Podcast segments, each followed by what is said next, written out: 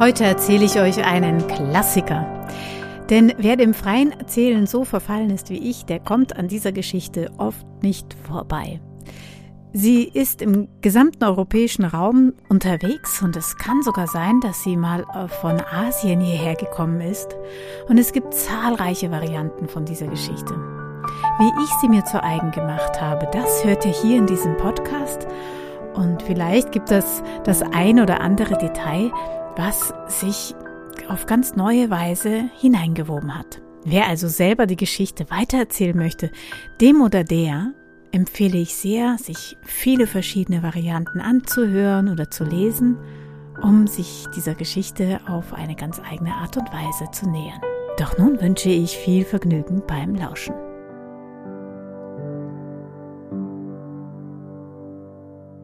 So, so groß war der Wunsch der Königin nach einem Kind. Sie hatte alles probiert. Sie und der König, ja, sie hatten alles probiert. Doch es wollte kein Nachkomme kommen, es wollte kein Kind in ihren Armen liegen. Und irgendwann, als sie im Spiegel schon ihre ersten Falten betrachtete, da wurde die Trauer darüber so unendlich groß, dass sie tief tief hineinlief, ganz allein in den königlichen Garten. Tief hinein dort, wo der königliche Garten in die Wildnis übergeht. Und da, da war ein kleines Bächlein und dort setzte sie sich unbeobachtet und weinte und weinte und weinte. Da kam dem wilden Wald heraus ein altes Weibchen heraus, mit zerzausten Haaren und dunkelbraun gebräunter Haut und faltigen Händen und, und einem lieben und guten und großen Herzen. Und sie sah die Königin dort, wie sie saß, wie ein kleines Kind, kauernd am Bach und weinend und sie setzte sich zu ihr und nahm sie in den Arm. Und die Königin ließ es geschehen. Die Alte, die Alte aus dem Wald aber flüsterte ihr ins Ohr, flüsterte ihr ins Ohr, was sie tun könne.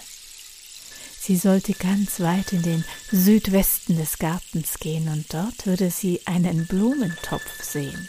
Ja, einen Blumentopf, den sie dann verkehrt herum auf das Moos stellen sollte. Noch vor Sonnenuntergang sollte sie das machen, und am nächsten Morgen im Morgengrauen würde sich darunter nichts anderes befinden als eine Zwiebel.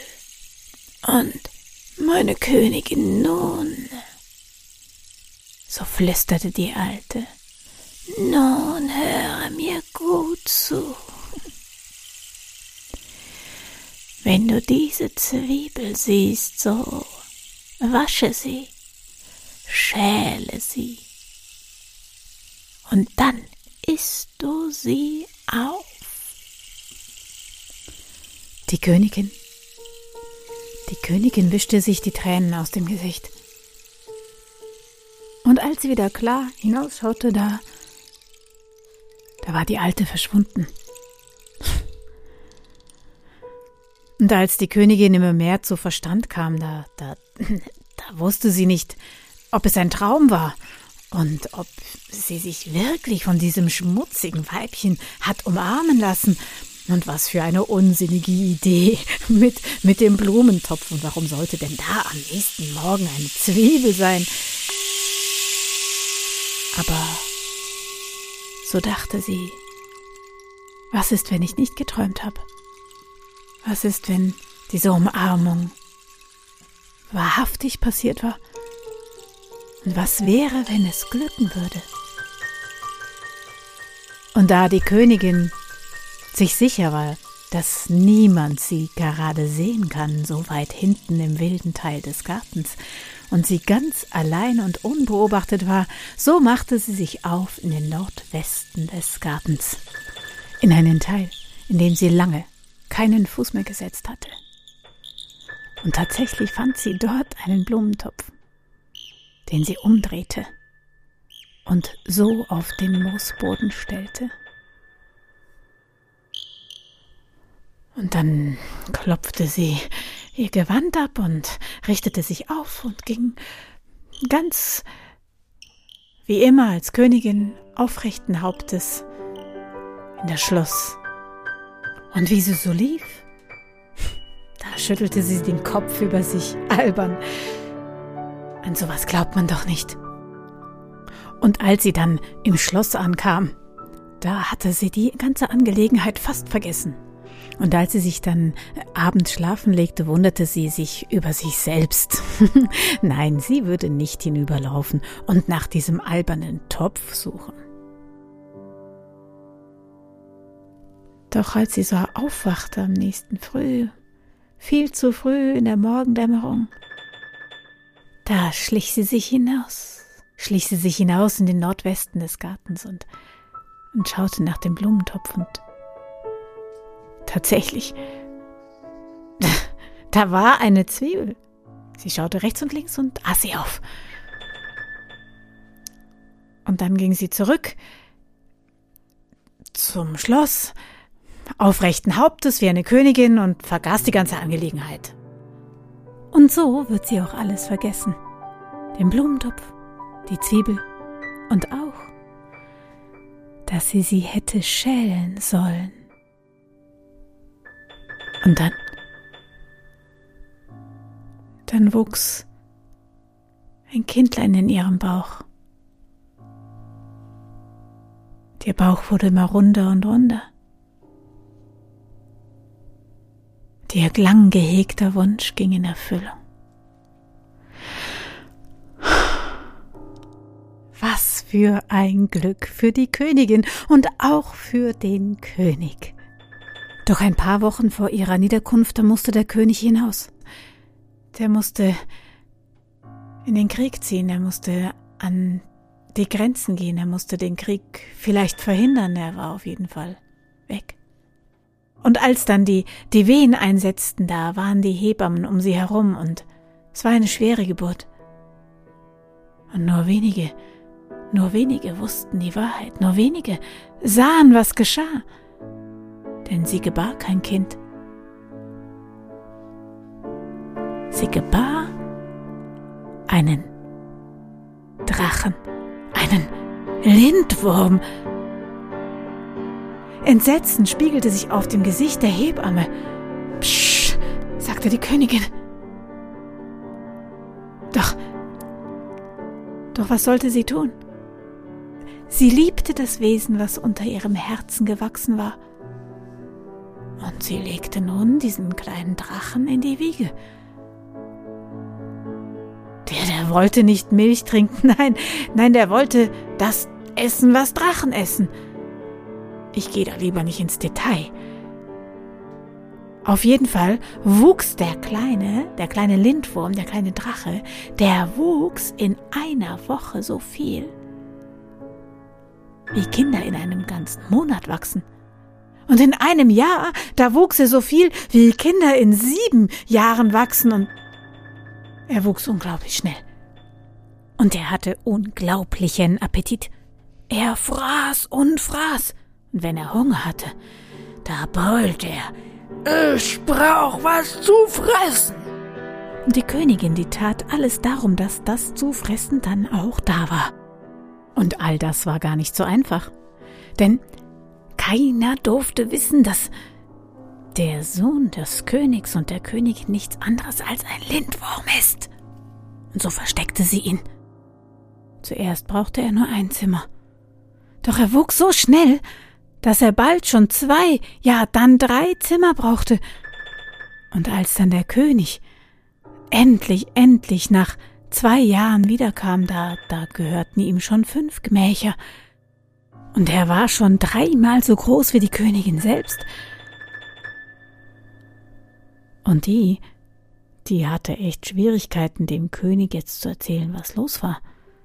Sie hatte den Drachen ja gut versteckt. Kaum jemand hat ihn jemals zu Gesicht bekommen, doch doch nun stand ihr König vor ihr und, und er fragte nach seinem Kind. Und die Königin druckste herum, doch schließlich, schließlich sagte sie ihm die Wahrheit. Und, und dass sie das Geschöpf liebte, was sie, was sie auf die Welt gebracht hatte.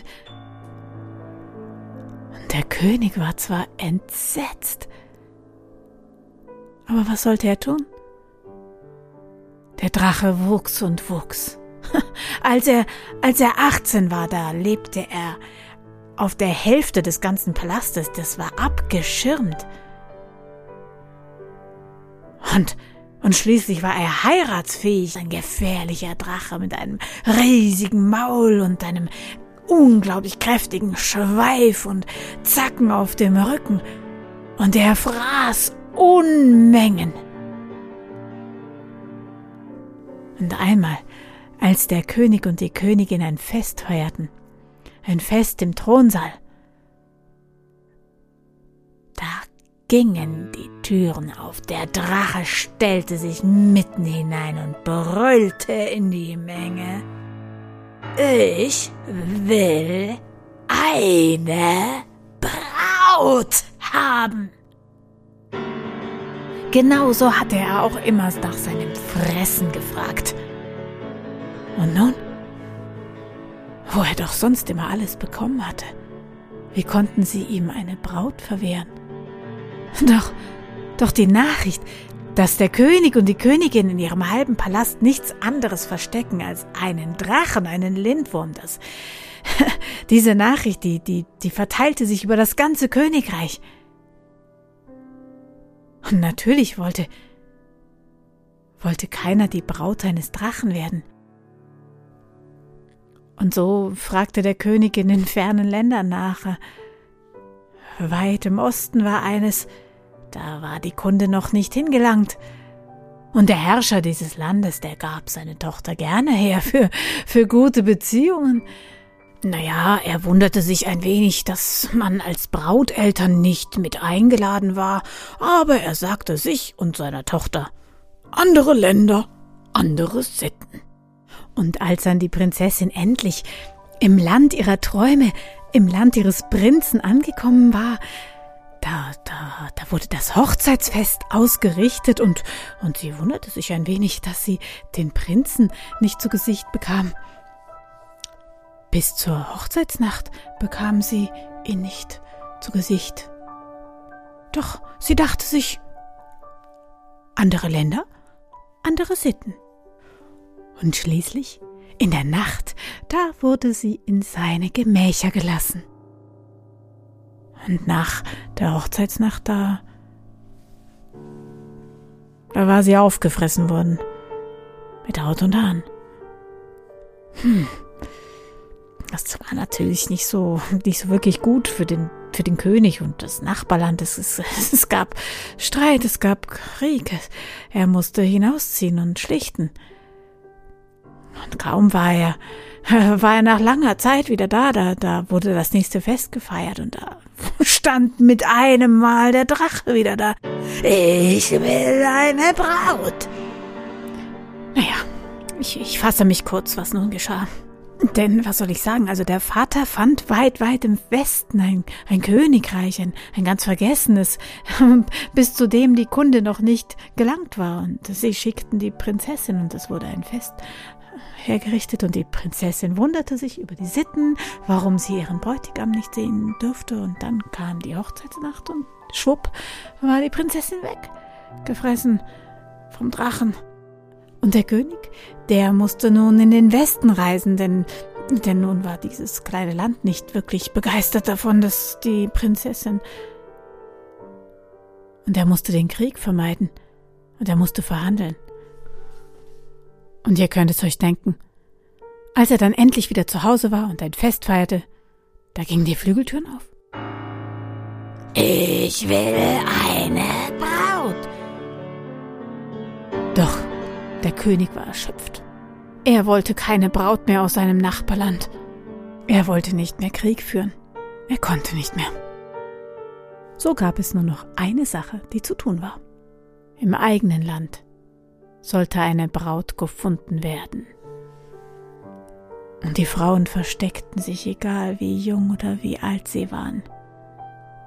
Keine, keine wollte Braut werden und es, es verbreitete sich Angst und Schrecken im ganzen Land. Und diese Angst und diesen Schrecken, der alles so klamm machte, den hielt die Tochter des Gärtners aus dem Schlossgarten nicht aus. Und sie ging zum König und zur Königin und sagte, ich, ich, ich werde die nächste Braut. König und Königin waren begeistert, ist ja ganz egal. Hauptsache Braut und äh, da kann man ja nicht auf den Stand achten. Aber das ganze Land erlebte eine Welle der Erleichterung unter den Frauen. Phew. Doch der Tochter vom Gärtner, deren Schicksal besiegelt war, der wurde jeder Wunsch erfüllt von König und Königin und sie, sie lebte ihre letzten Tage so, dass sie all das machte, was sie noch einmal im Leben machen wollte. Und am Abend vor der Hochzeit, da wurde sie so traurig. Und sie ging tief, tief in den Garten hinein, da wo der königliche Garten in die Wildnis übergeht, und setzte sich an einen Bach und weinte bitterlich. Und als ihre Tränen in das Wasser tropften, da kam doch glatt aus dem wilden Wald heraus eine uralte. Braun gebrannt war sie, braune Haut und Falten hatte sie sein großes Herz. Und sie nahm die Tochter des Gärtners in den Arm und sie schüttete ihr Herz aus. Und da flüsterte die Alte ins Ohr, was sie machen sollte.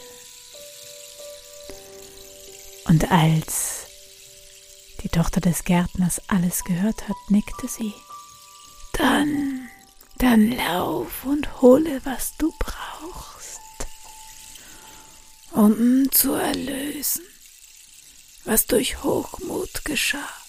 Und die Gärtnerstochter, die, die ging hinauf zum Palast. Da wurde ihr jeder Wunsch erfüllt und sie sagte, sie brauchte weiße Stoffe, ganz, ganz, ganz viele und Nähgarn und eine Nadel. Und morgen, wenn die Hochzeit ist, da sollte eine Badewanne vorbereitet werden, eine Badewanne voller Milch und Honig. Und dann setzte sie sich und nähte sich die Finger wund die ganze Nacht hindurch. Und sie nähte sich nicht nur ein Hochzeitsgewand, obwohl sie ja schon eins bekommen hatte von König und Königin. Nein, sie nähte noch eins und noch eins und noch eins und noch eins. Sie waren nicht schön, sie hatte wenig Zeit. Hauptsache Hochzeitskleider nähen. Ihr könnt euch nicht vorstellen, wie viele. Und wisst ihr, was sie tat? Vor der Hochzeit, da zog sie alle übereinander an. Und das sah echt, wirklich total eigenartig aus und, und die Stoffe waren ja auch so grob zusammengenäht. Und wie sie dann hochlief zum Schloss am nächsten Morgen, sie konnte gar nicht darin laufen. So dick eingepackt war sie. Aber auch das war König und Königin ganz egal, Hauptsache eine Braut. Mann, jetzt ist sie verrückt geworden. Und dann wurde ganz normal die Hochzeit gefeiert, wie immer. Die Braut durfte den Bräutigam nicht sehen, bis dann endlich die Nacht kam. Die Nacht, in der sie in die Gemächer des Drachen geschickt wurde. Und der kam, sah sie und sagte, zieh dich aus. Und sie stellte sich hin, guckte hoch hinauf zu dem Drachen und sagte mit aller Kraft, die sie in ihrer Stimme hatte, Du zuerst. Da schüttelte sich der Drache. so was, dachte er sich wohl und zog sich doch tatsächlich eine Haut aus, schaute fordernd auf die Frau, und die zog sich eines ihrer Hochzeitskleider aus. Oh, machte der Drache und sagte, zieh dich aus. Du zuerst. Und so zog der Drache seine Haut aus und sie ihr Kleid. Zieh dich aus. Du zuerst. Zieh dich aus. Du zuerst. Und so ging es Haut um Haut und Kleid um Kleid, so wie einst eine Zwiebel hätte geschält werden müssen. Und als die Braut ihr letztes Hochzeitskleid anhatte, da war der Drache schon viel kleiner geworden.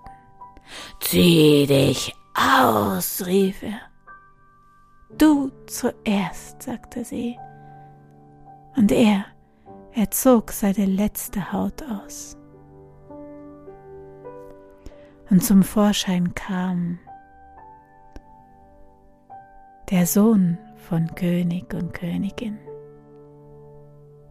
Nackt, schön und gütig.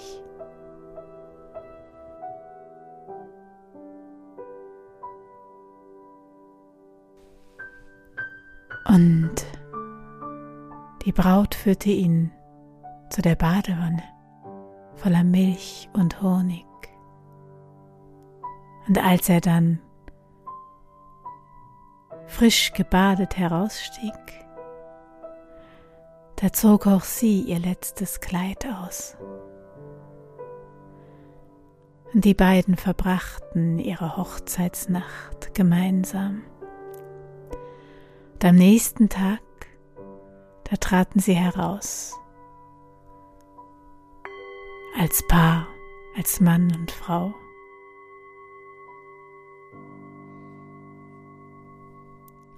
Und all das, was dann geschah, das, das denkt euch selber aus. Doch eines, das habe ich immer wieder gelesen. Die Häute des Drachen, die die sind verbrannt worden.